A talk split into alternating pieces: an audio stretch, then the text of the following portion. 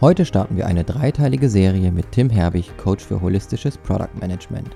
In der ersten Episode sprechen wir darüber, wie man für Menschen und Unternehmen die Produkte und Features entwickelt, die wirklich gebraucht werden. Dafür empfiehlt Tim die Product Discovery. Wer verstehen möchte, was passieren sollte, bevor auch nur eine Zeile Code für neue Features geschrieben wird und warum Revenue manchmal nicht die ultimative Kennzahl ist, sollte bis zum Schluss zuhören. Mein Name ist Ben Hamanus und ich führe euch durch die, Achtung, Mini-Jubiläum, 10. Folge von HubSpots The Digital Helpdesk.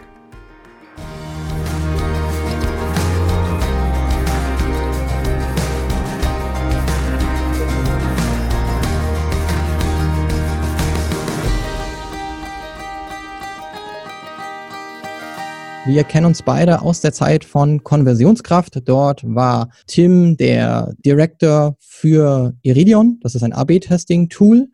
Und hat auch dort in seiner Zeit schon die Teams remote geleitet, sehr viel Erfahrung bereits gesammelt. Inzwischen ist er Berater für Produktmanagement. Hi Tim.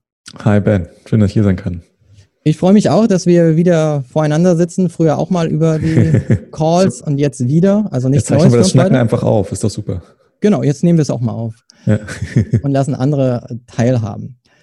Ja, du bist ähm, Berater und Trainer im Bereich holistisches Produktmanagement bietest eigentlich auch schon seit längerem Remote-Workshops an. Das heißt, für dich ist diese ganze Welt nichts Neues in dem Sinne, dass du Remote-Work beherrschst und auch diese Tools dafür nutzt. Aber vielleicht gibt es ja auch ein paar Dinge, die sich in der jetzigen Zeit für dich verändert haben. Dein Arbeitsleben, dein Privatleben, wie kriegt man das zusammen? Was hat sich für dich durch die Krise verändert? Ja, also ich glaube, das, was, was viele Eltern, mit dem sich viele Eltern identifizieren können, inklusive dir, natürlich die große private Umstellung, jetzt sozusagen eine, eine, Home-Kita zu haben und Arbeit zu balancieren. Äh, meine Partnerin ist auch selbstständige Beraterin und Coachin und von daher balancieren wir uns, versuchen wir uns da gegenseitig auszubalancieren mit äh, Arbeitsblöcken und Kind bei Laune halten und uns gesund halten. Also sehe ich der größte Einschnitt. Ansonsten ist es professionell tatsächlich so, wie du schon gesagt hast, habe ich oft auch viel Remote-Arbeit schon gemacht, Remote-Workshops gegeben, schreibe viel über das Thema, rede auch viel darüber, wie quasi ohnehin bestehende Produktmanagement-Praktiken im agilen Bereich remote stattfinden können. Und aber das Große, was sich natürlich verändert hat, ist für mich, dass bis jetzt war es eher so ein Push-Ansatz von mir zu sagen, das Firmen, Firmen aktiv vorzuschlagen, so ey, wollen wir das nicht mal remote probieren, dieses Format, oder das könnt ihr auch remote machen. Und ähm, natürlich war bis jetzt die Präferenz noch viel, viel mehr auf dem Vor-Ort-Workshop, den ich auch sehr schätze, die Vor-Ort-Präsenz, die Vor-Ort-Interaktion mit Leuten. Und jetzt ist es eher pullmäßig. Also, dass ich Kunden, also zweierlei, also entweder Kunden, mit denen ich Vor-Ort-Workshops geschedult hatte, sagen, geht das denn auch remote? Können wir denn trotzdem das Training, den Wissenstransfer stattfinden lassen? Geht das denn? Das ist natürlich ganz schön, weil ich dann, die einfache Antwort ist dann ja, ähm, lasst euch überraschen. Und B ist es so, dass ich auch ohne ähm, quasi noch nicht bestehenden Kunden, sondern neuen Kunden noch Anfragen kriege, die sagen, ey, wir sind ein Produktteam, wir sind ein agiles Team, wir sind eine Firma, wir beherrschen gewisse agile Grundprinzipien im Büro. Wie übertragen wir das denn jetzt in diese neue Art und Weise? Und das reicht natürlich von der Diskussion über Tools bis hin zu Prozesse, Kultur, Zusammenarbeitsnormen etc. Das sind die beiden großen, beiden großen Veränderungen, die ich so erlebe. Okay, das heißt in diesem Sinne, die Herausforderung für dich ist die gleiche wie für mich und für äh, Millionen anderer Menschen. Erstmal, wie kriege ich jetzt Work-Life-Balance äh, ganz anders mal noch hin? ja. Und das andere ist, im Prinzip hat sich für dich selbst sonst äh, im Business, was dein Modell angeht, natürlich nicht viel verändert. Genau, nicht so viel, ne? Weniger Reisezeit sicherlich dabei. Ähm, und ansonsten waren ich, waren wir auch schon häufig ganz gut ausgestellt für wirklich gute Remote-Arbeit, Remote-Workshops, vom Mikro über Kameras. Ich habe neulich das erste Mal auf einer Remote-Konferenz gesprochen, da nochmal viel mit Setup justiert, dass es sich auch wirklich anfühlt wie ein hochqualitativer Vortrag und nicht nur in Anführungsstrichen wie ein verpixeltes Webinar so an den Stellen äh, so ein bisschen rumzuschrauben und trotzdem den Teilnehmern oder den, den Teilnehmern oder Kunden halt trotzdem ein, so ein hochwertiges Erlebnis zu bieten, was sie trotzdem viel mitnehmen können und nicht abgelenkt sind von irgendwelchen technischen ja, Unstimmigkeiten vielleicht. Interessanterweise war es auch so, dass ich zum ersten Mal so ein Tool, um virtuell in einem Workshop zusammenzuarbeiten, durch dich kennengelernt habe. Heißt, wir waren ja mal zusammen in einem Workshop, den Stimmt. du gehostet hast. Ja. Und da haben wir an einem virtuellen Whiteboard, haben wir unsere Post-its dahin geklebt als Team. Ich glaube, wir haben von drei Standorten aus mindestens dort zusammengearbeitet. Auf jeden Fall. Ja. Ich glaube sogar vier, ehrlich gesagt. Oder sogar vier. Und ja. deswegen bist du mir da auch in Erinnerung sofort geblieben. Als jetzt die Zeit kam für Tooltips, bist du immer gut. Und ansonsten bist du auch sehr aktiv vielleicht für alle, die jetzt auch zuhören, auf LinkedIn findet man auch viel von Tim, also da auch reinschauen. Viele Tipps kann man sich auch da schon holen. Jetzt können wir unendlich reden. Die Idee mit dir war, das in drei Episoden aufzuteilen. Das heißt, wir schauen mal auf drei Themen, die ich bei dir gesehen habe, die ich total spannend finde. Das eine ist Product Discovery. Ich glaube, mhm. super wichtig gerade. Habe da auch schon Gespräche mit Startups geführt, die auch ganz schnell jetzt schauen müssen, wie können wir unsere Modelle umschwenken oder anpassen. Dann agiles Produktmanagement. Agilität auch ein super schönes Buzzword auf jeden Fall, das immer wieder so rumgetrieben wird, aber auch jetzt extrem wichtig ist. Und wer diese Prozesse eben schon hat, der ist vielleicht auch jetzt ein größerer Gewinner gerade in der Krise, weil er das besser das Schiff umschwenken kann. Und dann, wie setzt man das Ganze natürlich auch remote um? Und da wollen wir auch nicht einfach nur darüber reden, wie komme ich im Homeoffice zurecht und wie mache ich jetzt Videocalls, ja. sondern wirklich remote ein Produkt zu launchen oder auch Product Discovery durchzuführen, ja. Teams zu führen remote, ja. wenn es um Produktentwicklung geht. Da gehen wir einfach ganz speziell mhm. rein. Das heißt, heute widmen wir uns der Product Discovery mhm. und vielleicht fängst du erstmal damit an, was ist überhaupt eine Product Discovery? Gibt es dazu eigentlich ein gutes deutsches Äquivalent zu dem Wort? Nee, äh, habe ich bis jetzt noch nicht entdeckt. Also, weil wenn man es wortwörtlich übersetzen würde, Produktentdeckung, ne, also die, die häufigste, die häufigste quasi äh, Überlappung, die du in Google findest, ist quasi Product Discovery im Kontext von Produktmanagement, Product Discovery im Kontext von, wie mache ich mein Produkt auf Amazon sichtbar, also im E-Commerce-Kontext. Deswegen, und Produktentdeckung geht leider noch mehr so ein bisschen in diese Amazon-Produktentdeckungsrichtung. Deswegen äh, bleibe ich da bei meinem äh, eingedenglischen Begriff. Also das ist nicht mein Begriff, aber bei dem Begriff, der eigentlich ganz gut funktioniert. Und im Kern gibt es natürlich viele, viele Vorstellungen. Das, was ich gerne kommuniziere, basiert darauf, dass Product Discovery ist ein Begriff, der wurde schon 2007 von, von Marty Kagan, einem so der, der ganz großen Produktmanagements geprägt.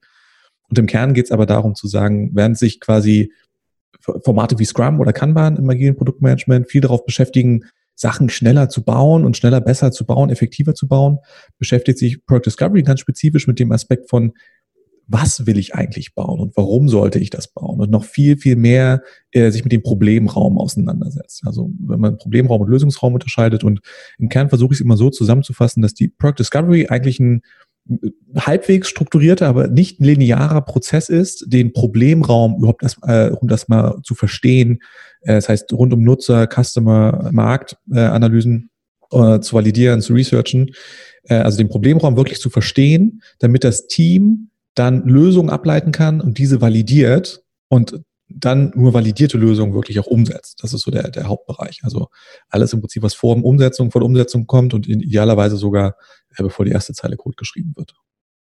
Validierte Lösung heißt jetzt in dem Zusammenhang? Validierte Lösung heißt in dem Zusammenhang, also wenn ich von einer Lösung rede, rede ich von entweder einem, einem ganz neuen Produkt oder einem, einem, einzelnen Feature in einem Produkt. Und ähm, idealerweise ist es so, dass ich ja das Produkt, es gibt natürlich den Ansatz zu sagen, ich baue eine ganz schlanke Version eines Produktes und gucke dann am Markt, was damit passiert. Dieser sogenannte MVP-Ansatz, geprägt von Eric Ries, Lean Startup. Und Product Discovery versuche ich die Leute, in dem Kontext versuche ich die Leute noch zu ermutigen, aber zu sagen, denk mal an diese Idee, die du hast und denk mal an die grundlegenden Annahmen, die du hast. Was muss auf jeden Fall wahr sein oder eintreten, damit dieses Produkt auch am Markt fliegt? Und was sind vielleicht abstrakte oder einzelne Elemente oder Aspekte dieser Idee, die du auch schon validieren kannst mit anderen Formaten? Und ein Beispiel könnte ja sogar sein, okay, eine Grundannahme hinter einer Lösungsidee, ich nehme jetzt mal das Beispiel, sagen wir mal, wir bauen ein Computerspiel und wollen äh, am Ende haben das Ziel, unsere Weekly Active User zu steigern. Und es gibt irgendwie die, das Feature, eine neue, eine neue, neuen Newsletter rauszuschicken, der Empfehlung der Freunde äh, enthält, als eine Idee, die hochkommt. Und dann wäre ja die Frage, was sind die grundlegenden Annahmen? Und so ein paar zugrunde liegende Annahmen wären halt sowas wie, Nutzer sind überhaupt interessiert an einem Newsletter. Das ist eine Annahme, die auf jeden Fall wahr sein muss, damit dieses Produkt überhaupt funktionieren kann. Wie kann ich das Interesse am Newsletter testen? Ja, schicke ich vielleicht eine Survey raus oder befrage ich meine Spieler einfach und finde das raus? Lesen sie andere Newsletter? Oder welche Inhalte müssen da rein? Das kann ich auch über Nutzertests rausfinden. Und das sind so quasi all die Fragestellungen, die ich erstmal versuche zu beantworten, bevor ich mich überhaupt entscheide, wirkliche Entwicklungs, mit meinem Team Entwicklungsressourcen und Entwicklungszeit in die wirkliche Entwicklung der Lösung auch zu stecken. Deswegen bin ich auch nochmal auf diesen Punkt Validität eingegangen, weil man ja doch denken muss, okay, irgendwie muss ich ein Produkt entwickeln und ganz sicher kann ich mir ja nicht sein. Klein Ansatz hier, aber nochmal trotzdem ganz so nur einfach nach Bauchgefühl sollte man nicht vorgehen, genau. sondern irgendwo braucht man schon einen Indikator dafür, dass die Idee, die man hat, auch wirklich in eine Produktion gehen sollte. Genau, wobei das ist wirklich auch immer sagen, sag ich mal, der, sozusagen der, die letzten, eigentlich so die letzten 30 Prozent der Discovery erst. So die ersten 70 Prozent beziehen sich wirklich eigentlich komplett darum, erstmal Klarheit darüber zu haben, was für einen Problemraum gucken wir uns eigentlich an? Warum ist dieser Problemraum interessant für uns als Unternehmen? Und haben wir den Problemraum auch wirklich verstanden? Ja, also wirklich sich darauf zu fokussieren, bevor ich mich dann erst so zum Schluss quasi mit den, mit den bunten Lösungen beschäftige, und das ist natürlich die größte Falle, die ein Team haben kann, zu sagen, äh, Discovery wird mit einer Lösung gestartet, äh, ist irgendwie so, hm, dann gestaltest du die Lösung schöner aus, aber du challengest nicht wirklich nochmal, ob diese, ob, ob das Problem überhaupt existiert. Und dann entscheidest du erst, lohnt es sich, ein, eine Lösung für dieses Problem zu entwickeln oder zu definieren. Und wie würde ich jetzt beginnen, wenn ich jetzt sage, okay, wir machen uns auf den Weg zur Product Discovery? Was ist denn dann der erste Schritt? Und ich denke mhm. da auch vielleicht sogar wirklich an den aller, aller, allerersten Schritt. Und der ist vielleicht, es gibt ja immer jemanden, der vielleicht highest paid person in the room, vielleicht die Person, die auf die Entscheidung trifft. Man hat einen Manager und ich habe das bei dir auch so ein bisschen mitbekommen, ist auch eine Sache, vor der du warnst, dass man oder auch auf die du aufmerksam machst. Schaut bitte, dass es irgendwie eben nicht so ist, dass äh, Top to Bottom irgendwie vorgegeben wird. Äh, ja, das ist irgendwie ein schönes Projekt. Ich hätte das gern umgesetzt. Das ist ein Produkt, das, von dem ich als CEO denke, das brauchen wir jetzt. Sondern dass man schaut, dass man wirklich im Team erörtert, was genau. wird wirklich benötigt. Und wo setzt man denn da an? Wie kommt man dann da jetzt überhaupt erstmal hin, eine Product Discovery als Unternehmen starten zu können? Ja. Eine, witzigerweise sind die, ist, finde ich, der, der absolute Grundstein für eine, sage ich mal, echte Product Discovery liegt gar nicht so sehr in der Product Discovery an sich, sondern darin, wie ein Unternehmen, ich nenne es gerne, die angrenzenden Bereiche eigentlich aufsetzt. Also wie zum Beispiel die Produktstrategie, die Produktroadmap und auch Produktziele aufgesetzt sind im Unternehmen. Weil am Ende des Tages, wenn in manchen Firmen leider ist eine Strategie, wird ausgedrückt in Form von Feature XY ist live bis Ende des Jahres. Ja, das, so glaubt man es kaum. Manche Firmen sehen das als Strategie. Wenn das der Fall ist, hat ein Team natürlich gar nicht den Freiraum, überhaupt eine Discovery zu machen und eine neue Lösung zu entdecken. Das ist ein wichtiger Punkt, dass ein Team auch versteht, was ist denn die Produktstrategie der Firma und wie, in welche Richtung soll ich denn als erstes gucken? Welchen Problemraum wollen wir als Firma denn gucken, weil wir da entweder eine wirtschaftliche Opportunity sehen oder eine Wettbewerberbewegung uns dazu zwingt, äh, dahin zu gucken.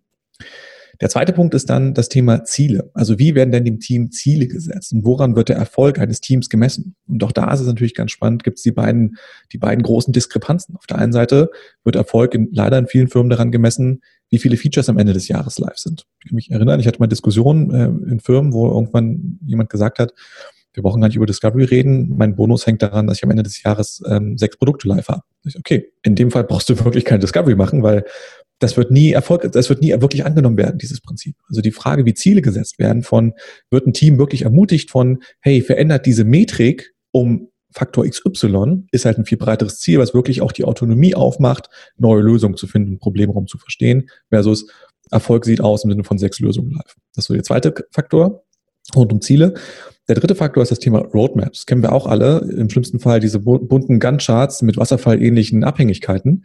Und das ist genau das Gleiche. Also du kannst auch so ein Ziel setzen für ein Team, vielleicht was eine Metrik äh, beinhaltet.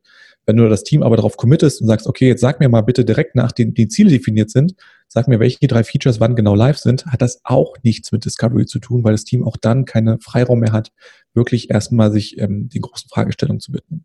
Also diese drei umgebenden Faktoren müssen auch eine gewisse Klarheit und eine gewisse Autonomie des Teams erstmal unterstützen überhaupt, dass ein Team sich befähigt fühlt und berufen fühlt, die Fragen einer Discovery überhaupt zu beantworten.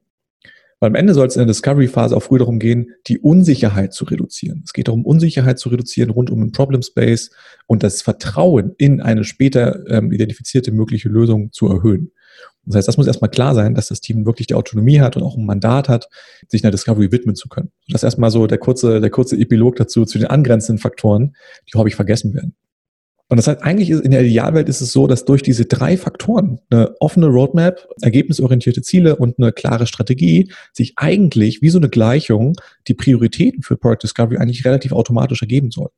Ja, wenn klar ist, welche Metrik wollen wir eigentlich beeinflussen, firmenweit gesehen, was sind unsere strategischen Schwerpunkte dieses Quartal und wo wollen wir eigentlich, was sind die groben strategischen Prioritäten im Quartal, sollte sich eigentlich relativ klar ergeben, in welche Richtung man zuerst gucken sollte für Product Discovery. Und einer der ersten wichtigen Schritte ist dann häufig rund um so ein Mandat auch zu sagen, hey, gucken wir uns auch Sachen an, die wirklich groß genug sind für eine Discovery. Also wir brauchen nicht, sagen wir blähen jetzt nicht unnötig äh, eine grafische Veränderung einer, einer Detailseite, blähen wir jetzt nicht unnötig zu einer Discovery auf, sondern es gibt Sachen, die kann und sollte man auch einfach mal machen. Aber gerade diese großen Probleme sich zu widmen, ist meine Empfehlung häufig den ersten Schritt, sich mit einer, mit einer klaren Narrative äh, zu nähern. Also dass ein Produktteam, Produktmanager, Designer, Developer, alle zusammen mit Management, sich auch mal äh, eine Herleitung klar machen, so warum wollen wir uns dieses Problem eigentlich angucken? Was ist denn die Situation, die wir in unserer Firma haben, die am Markt herrschen? Was ist das Problem dieser Situation? Und durch so ein paar Kernaspekte mal durcharbeitet, in gemeinsamen Prozess auch, um dann zu einem, einer Form eines Alignments zu kommen, damit das Team wirklich befähigt ist, jetzt laufe ich los, jetzt mache ich eine Discovery. Ein wichtiger Punkt, den du schon genannt hast, ist, dass es da auch Barrieren einfach innerhalb des Unternehmens gibt, wie diese Ziele gesetzt werden. Du hast gesagt, dass es dann eben auch Boni gibt, die dran geknüpft sind. Das ist etwas, was ich auch sehr oft gehört habe, was natürlich die Motivation blockiert, wo wir auch beide aus dem Bereich Testing kommen. Wir haben ja, ja beide eine, auch eine Vergangenheit in einem Unternehmen, das sich mit äh, Testing beschäftigt hat. Das Wenn du so sagst, klingt das so dunkel. Wir beide haben eine Vergangenheit. Ja, düstere Vergangenheit. Wir kommen aus der Testing-Branche. So ein bisschen wie Black Hat SEO. Wir machen Daten, datengetriebene Entscheidungen. naja, es ist ja für viele scheinbar immer noch eine Blackbox. Von daher düster. Oh, oh, oh, look at you. Aber was ich sagen wollte, ist, ja, man scheitert sehr oft daran, wenn den Leuten praktisch die Hände gebunden werden oder ihnen auch nicht die Möglichkeit gegeben wird, zu scheinen, indem sie etwas Neues probieren. Denn oftmals wird ja dann auch nur in Quartalen, Quartalszahlen gedacht und auch so Sachen wie, muss einen gewissen Revenue ja auch ein Quartal haben und experimentieren und Testing und sich auf die Reise zu begeben, vielleicht auch was ganz Großes zu entdecken, was nachhaltig das Unternehmen in ein, zwei, drei, fünf Jahren extrem nach vorne bringt wenn da einem die Hände gebunden werden, weil man im Quartal dann ja vielleicht auch erstmal ein bisschen weniger Revenue hat oder eben nicht diese fünf Features gelauncht hat, ja, dann hat man kurzfristig seine Ziele erreicht, aber wie du schon sagst, die große Reise und ich denke auch jetzt, die, die Krisenzeit, die wir gerade haben, ist auch eine, die uns da sehr fordert, weil wir eben schauen aus dieser Krise und dadurch, dass wir uns jetzt vielleicht schneller bewegen müssen, können ja auch tolle, gute Dinge entstehen. Und sicherlich sind bei dir auch schon Gespräche gelaufen, wo Kunden kommen, die jetzt vielleicht schnell sich da auf eine Product Discovery begeben wollen? Ähm, ich weiß nicht, ob vielleicht bei dir der eine oder andere Kunde sind Startups, sind es jetzt äh, größere Unternehmen? Wer klopft bei dir an und möchte jetzt vielleicht auch in Bezug auf diese Krise sich da entwickeln? Mhm. Also ich, ich arbeite, also mit dem, sage ich mal, dem ganz kleinen Startup, was quasi gerade so mit der ersten Seed-Runde noch so jeden Tag äh, eine andere Strategie hat, arbeite ich gar nicht so häufig. Die sind auch, glaube ich, jetzt gerade in einem nochmal viel radikaleren Modus, sagen so jeden Tag neue Spaghetti gegen die Wand werfen, quasi gucken, was kleben bleibt. Product Discovery ist auch vor, äh, für mich auf jeden Fall, oder was ich predige, ist, es geht nicht, auch nicht darum, dass du Sachen machst, nur weil du sie machen kannst. Das ist ja häufig so ein, so ein Fehlschlag. Ne? Es ist irgendwie, guckst mal auf eine Effort-Impact-Matrix und alles, was wenig Effort ist, machst du einfach. Und das ist aber genau eben nicht das, was mit Product Discovery ist, sondern das bedeutet halt auch, den strategischen Prioritäten, die du sei es vor Corona hattest oder die du jetzt neu ausgerichtet hast, diesen strategischen Prioritäten treu zu bleiben und denen zu folgen und nachhaltig zu sein und einen gewissen Aspekt halt auch drauf zu arbeiten, hey, worauf arbeite ich denn in die Zukunft hin? Ja, ich habe gestern so, ein schönes, äh, so eine schöne Präsentation von Sina Schrader gesehen, wo, sie ganz klar auch dafür werben, sozusagen, ey, wir, lass uns jetzt an der Zeit nach, für nach Corona arbeiten. Lass uns jetzt die Grundlagen legen, lass uns jetzt die Grundlagen legen für Produkte, für den Kunden. Und das fand ich ganz interessanten Aspekt. Und natürlich habe ich auch oft, oder bringe, versuche ich einen sehr pragmatischen Ansatz mit in Trainings und Beratungen zu bringen, sagen, ey, du musst tun, was du tun musst. Ja, manchmal ist es eben so, wenn du halt sagst, du brauchst den nächsten B2B-Deal und der kommt nur mit dem Feature und es ist wirklich so, du hast hohe Validität, dass das passiert, dann bau das Feature, close den Deal, du brauchst das Geld. Das ist so. Ne? Alles andere ist eine Realitätsverweigerung. Und trotzdem aber auf dem Kopf zu bleiben, zu sagen halt, hey, ich baue nicht nur wahllos Sachen vor mich hin, sondern ich challenge mich im Team auch immer selber, was ist denn, wie groß ist denn die Signalstärke eines Beweisstücks, sage ich gerne. Also wie, wie valide ist dieses Beweisstück wirklich, dass du in eine bestimmte Richtung gucken sollst und in eine Richtung läufst. Und das glaube ich eben, dass gerade, um zu deiner Frage zurückzukommen, das gerade wichtig ist, trotzdem eben fokussiert zu bleiben. Und die meisten Firmen, mit denen ich spreche, fairerweise ist es so, was da Weiterbildung angeht, grundsätzliche Weiterbildung hat gar nicht so viel mit der Krise zu tun, sondern die sagen, ey, wir haben Product Discovery vielleicht noch nie richtig gemacht, wir haben immer sehr opportunistisch gebaut. Discovery war bei uns nur Ideen diskutieren, wie können wir das anders machen? Und dann ist eher so der, der Layer, der oben drauf liegt, wie können wir das in dem Remote-Team möglich machen? So, das ist eher so die Situation, in der ich häufiger zu tun habe gerade.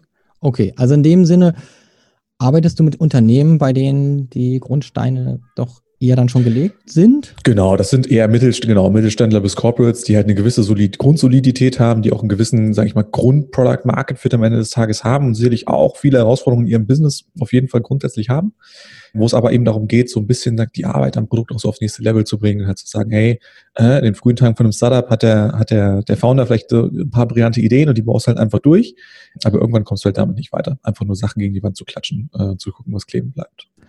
Hast du für uns vielleicht nochmal kurz ein paar Tipps? Wie kann man denn wirklich mal kurz zuhören und feststellen, was sind die Probleme, die meine Zielgruppe da draußen hat? Vielleicht einfach mal so zwei, drei Tipps, die man hat, um mit der ja. Zielgruppe zu kommunizieren, weil ich das Gefühl habe, unheimlich viele Unternehmen, die sind da noch nicht so kundenzentriert, dass man wirklich sagen kann, die wissen wirklich, was da passiert und haben wirklich eine Ahnung, an was sie arbeiten sollen. Total. Ich, ich versuche es mal, ich versuche aufs drei runter, runter zu, runterzubrechen. Ich glaube, eine Sache, die ich gerne Leuten mitgebe, was auch viel damit zu tun hat oder an die Richtung geht, von was kann ich jetzt tun. Viele Firmen sind krass auf dieses ne, Datengetrieben, ich brauche Big Data, ich brauche große Analysen fokussiert in dieser quantitativen Research und quantitativen Validierungsecke. Problem hier ist natürlich, du brauchst einfach, es dauert länger, ne? es dauert länger, Antworten einzusammeln, bis ein äh, AB-Test valide ist, wissen wir alle, es dauert ewig. Das ist einfach nicht oft die beste Art, eine Idee zu validieren oder Insights zu generieren. Und ich bin in solchen Fällen dann häufig auch ein großer Advokat dafür zu sagen, ey, Quantitativ ist cool, du brauchst aber auch qualitative Insights. Und qualitativ bedeutet, in die direkte Interaktion mit deinem Kunden zu gehen, mit deinen Nutzern zu gehen und die zu verstehen. Das skaliert nicht so geil, aber wenn du die richtigen Nutzer hast, kriegst du da bei sechs bis acht Nutzern auch schon mal einen guten Erkenntnisgewinn raus. Und in diesen Interviews dann einfach so ein paar Faustregeln zu behalten, im Sinne von, nicht mit Suggestivfragen zu arbeiten, mehr zuhören als reden, Vokabular des Kunden zu benutzen, ist wichtig. Die Leute immer auf konkrete Verhaltensweisen festzunageln. Also nicht zu sagen, was ist denn dir letzte Woche aufgefallen beim Produkt nutzen, sondern erzähl mir mal, erinnere dich mal an das letzte Mal, wo du unser Produkt benutzt hast. Okay, wie war das Ende davon? Wie war der Anfang davon? Okay, und jetzt erzähl mir Schritt für Schritt, was du gemacht hast. Und das Visualisieren, den Leuten visualisieren, sagen, du hast das gesagt, du hast das gesagt, sie da durchführen. Und ähm, das ist eine sehr effektive Variante, wie man wirklich verstehen kann, wie verhalten sich Leute wirklich. Was Leute, was Nutzer nämlich fast nie tun werden, ist, sie können dir nie wirklich sagen, was sie wollen. Es ist dein Job als Produktteam abzuleiten, aus dem, was sie dir sagen, abzuleiten, was du tun musst und was sie eigentlich brauchen. Das ist so das eine. Und das zweite ist, dabei zu bleiben, wofür ich halt immer groß, also dieses, der Fokus aufs Qualitative ist ein wichtiger Punkt mit so ein paar groben Faustregeln eben für das Thema, wie kann ich qualitative Nutzerinteraktionen äh, zielführend gestalten. Und das Zweite ist, wovon ich ein großer Freund bin, ist auch quasi eine gewisse Struktur herzustellen, eine gewisse Verbindung herzustellen zwischen einzelnen Features, um die ich mich wirklich kümmere, oder Ideen, die ich habe, den Nutzerproblemen, den Nutzersegmenten, mit denen ich arbeite und den übergeordneten Firmenzielen. Und da gibt es eine Methode, die ich, die ich häufig gerne anwende, nennt sich Impact Mapping, die quasi über mehrere Ebenen Leute dazu ermutigt zu sagen, okay, sag mir mal, was ist denn die, der, der firmenweite Fokus jetzt gerade? Vielleicht ist es gerade Revenue, vielleicht ist es Churn, vielleicht ist es Nutzerzufriedenheit. Pack das mal nach oben. Und dann lass uns mal gemeinsam drüber nachdenken, welche Nutzergruppen helfen dir denn eigentlich dabei, dieses Ziel zu erreichen? Sei es interne Nutzer, sei es externe Nutzer, sei es indirekte Nutzer auch, also sowas wie, äh, du hast vielleicht Kinder als Zielgruppe und welche Rolle spielen die Eltern und sowas in so einem Thema. Dann aber auch klar zu sagen, welche Verhaltensweisen muss ich denn verändern bei diesen Nutzern? Also basierend auf dem Research, was muss ich denn verändern? Müssen die irgendwas schneller machen können? Muss irgendwas leichter werden? Muss irgendwas schwerer werden? Und erst daraus dann die Features abzuleiten und dann eben, was wir am Anfang hatten, zu überlegen, wie validiere ich dieses Feature denn? Statt einfach zu sagen, ich habe eine Feature-Idee, cool, bau sie, den Moment zu nehmen, das einfach mal äh, aufzumappen und quasi diese Beziehungen zwischen Elementen herzustellen, weil das Gold wert sein kann, um rauszufinden, ey, wenn wir mal ganz ehrlich sind, diese Feature-Idee zahlt auf nichts davon ein, was eigentlich gerade eine strategische Priorität in der Firma ist. Du hast jetzt eigentlich einen ganz guten Rahmen nochmal gesetzt. Jetzt hätte ich nur noch eine Frage. Und zwar, jetzt sitze ich hier, hör dir zu, ich bin noch nicht so weit. Ich mache noch gar nichts in Richtung Product Discovery. Oder ich mache es zumindest nicht so, wie du es gerade vorgeschlagen hast. Ich habe immer gedacht, das funktioniert anders. Was tue ich morgen, um mich auf die Reise zu begeben und um dorthin zu kommen zu den ja. Dingen, die du gerade geschildert hast? Also ich würde A sagen, ähm, versucht im Team, je nachdem, was für ein Kontext, im Department, in der Unit, wie auch immer du es nennen willst, stellt eine Klarheit darüber her, was jetzt gerade wirklich die wichtigen strategischen Prioritäten sind. Die wirklich, und Prioritäten, ne, es gibt nicht zweimal Prio 1, was ist wirklich die eine Metrik, the one metric that matters, was ist gerade am wichtigsten aus einer Firma und wie passt das auch zur Firmenstrategie? Nicht nur, was findet ihr als Team geil, wie passt es zur Firmenstrategie insgesamt? Diese Klarheit darüber herzustellen. Und dann mal einen echten Blick darauf zu werfen, woran arbeiten wir jetzt eigentlich gerade jeden Tag? Wie sieht unser Backlog aus? Was ist gerade in unserem Sprint drinne? Wie voll ist das Kanban-Board? und passt das eigentlich dazu? Zahlt das darauf ein? Und sich ehrlich zu überlegen, in der Zeit, wo wir zielgerichtet arbeiten sollen, fokussiert arbeiten sollten, zu sagen, hey, ist es eigentlich wirklich, zahlt es darauf ein, macht es Sinn, das weiter zu verfolgen oder sollten wir nicht lieber im Team oder mit dem Stakeholder auch überlegen, das ist zwar eine coole Idee, zahlt aber gerade nicht auf das ein, was wirklich für die Firma zählt. Das würde, diese beiden Startpunkte würde ich machen. Und ich glaube, alles andere im Sinne von, ey, wir müssen mal, wir verstehen gar nicht, was die Nutzergruppe braucht. Wir haben gar keine Ideen für dieses Problem. Wir wissen gar nicht, wie man es validiert. Das sind Folge, Folgesachen, die fast organisch dann so ein bisschen wie Puzzlestücke zusammenkommen. Leute in den Raum zu bringen und echte Ideation zu machen für Nutzerprobleme, Experimente aufzusetzen. All das würde ich sagen, äh, kommt häufig danach. Aber wenn du diese Klarheit nicht hast über die Richtung und die Prioritäten, hackst du Holz und hast keine Zeit mehr, die Axt zu schärfen. Das ist, glaube ich, so ein schöner Spruch. Sehr gut. Tim, die eine Metrik oder die wichtige Metrik, die jetzt für die Unternehmen zählt, was ich auch schon öfter mal gesehen habe oder gehört habe, ja, die wichtigste Metrik ist Revenue. Ist das eine wichtige, ist das eine Metrik, an der man sich orientieren kann? Ich glaube, es ist okay, das zu machen. Am Ende des Tages, wenn wir über, über Ziele reden, das machen wir im nächsten Mal, glaube ich, auch noch über Ziele, dass grundsätzlich Ziele für ein Team auch immer ganzheitlich sein sollten. Also ich glaube daran, dass halt das quasi Performance-Ziel auch immer mit einem Qualitäts- und Nutzerzufriedenheitsziel ausbalanciert sein sollte, wenn man wirklich Erfolg misst, ganzheitlich, dass ein Team also auch das angucken sollte. Ich glaube, Revenue ist also fair, ne? Wenn du ein Business bist, was halt eher mit einer dünnen Marge unterwegs ist, dann ist jetzt halt Cashflow gerade einfach extrem wichtig. Das ist auch okay. Ich glaube, die ein bisschen langfristigere Auslegung wäre halt zu sagen, naja, also Cash ist zwar das eine, aber wie wäre es denn so Churn? Churn ist ja fast so eine Art Proxy-Metrik im Subscription Model Business zum Beispiel für Revenue. Ist halt ein bisschen mittel- bis langfristiger. Du könntest genauso sagen, ey, wenn wir jetzt nicht ad hoc äh, aktionistisch sein müssen, vielleicht ist jetzt auch schon mal ein, also neben dem Delivery-Track, der sich auf Revenue fokussiert, vielleicht mal einen Discovery-Track aufzumachen, der sich mit Churn beschäftigt, die mittel- bis langfristige Investition, um das Business halt weiter zu stabilisieren. Weil wahrscheinlich ist deine Marge so dünn, weil du einen riesigen Churn hast zum Beispiel. Oder, und der resultiert vielleicht aus einer schlechten Nutzerzufriedenheit oder irgendwas in der Richtung. Gut, kommen wir zum Ende. Tim, wenn man mehr von dir lernen möchte, dann folgen noch zwei weitere Episoden mit dir. Aber so sieht's aus. man kann sich auch natürlich schon auf LinkedIn mit dir vielleicht verknüpfen oder zumindest ja. dir folgen und erstmal schauen, was du so machst. Wenn das spannend ist, kann man ja immer noch die ähm, Anfrage schicken auf LinkedIn. Zum Glück gibt es ja, diese gerne. Unterschiede inzwischen. Und ansonsten ja. findet man auch viel interessanten Content auf deiner Webseite herbig.co. Genau, ganz wichtig. .co, .com kann ich mir noch nicht leisten. Es ist wirklich kein Tippfehler. okay. ähm, Gibt es da irgendwas ganz Bestimmtes, wo du sagst, passend zum heutigen Thema, das sollte man sich unbedingt von dir anschauen? Äh, ich habe zum Thema Product Discovery logischerweise ein paar Ressourcen drauf. Ich habe einen großen äh, Artikel mit vielen Details. Ich habe äh, ein Free Webinar mit so konkreten Tipps auch. Ich habe auch einen E-Mail-Kurs, der dich so gerade durch dieses Thema Impact Mapping, erste Discovery-Schritte leitet. Die, die finden automatisch den Weg zum Nutzer eigentlich ganz gut, wenn man auf der Website ist. Zweifelsfall für den Newsletter eintragen und den Rest übernimmt meine E-Mail-Sequenz dann für euch. Alles klar.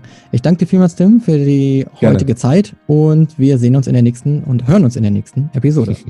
so sieht's aus. Bis dann. Bis dann. Dankeschön. Ciao.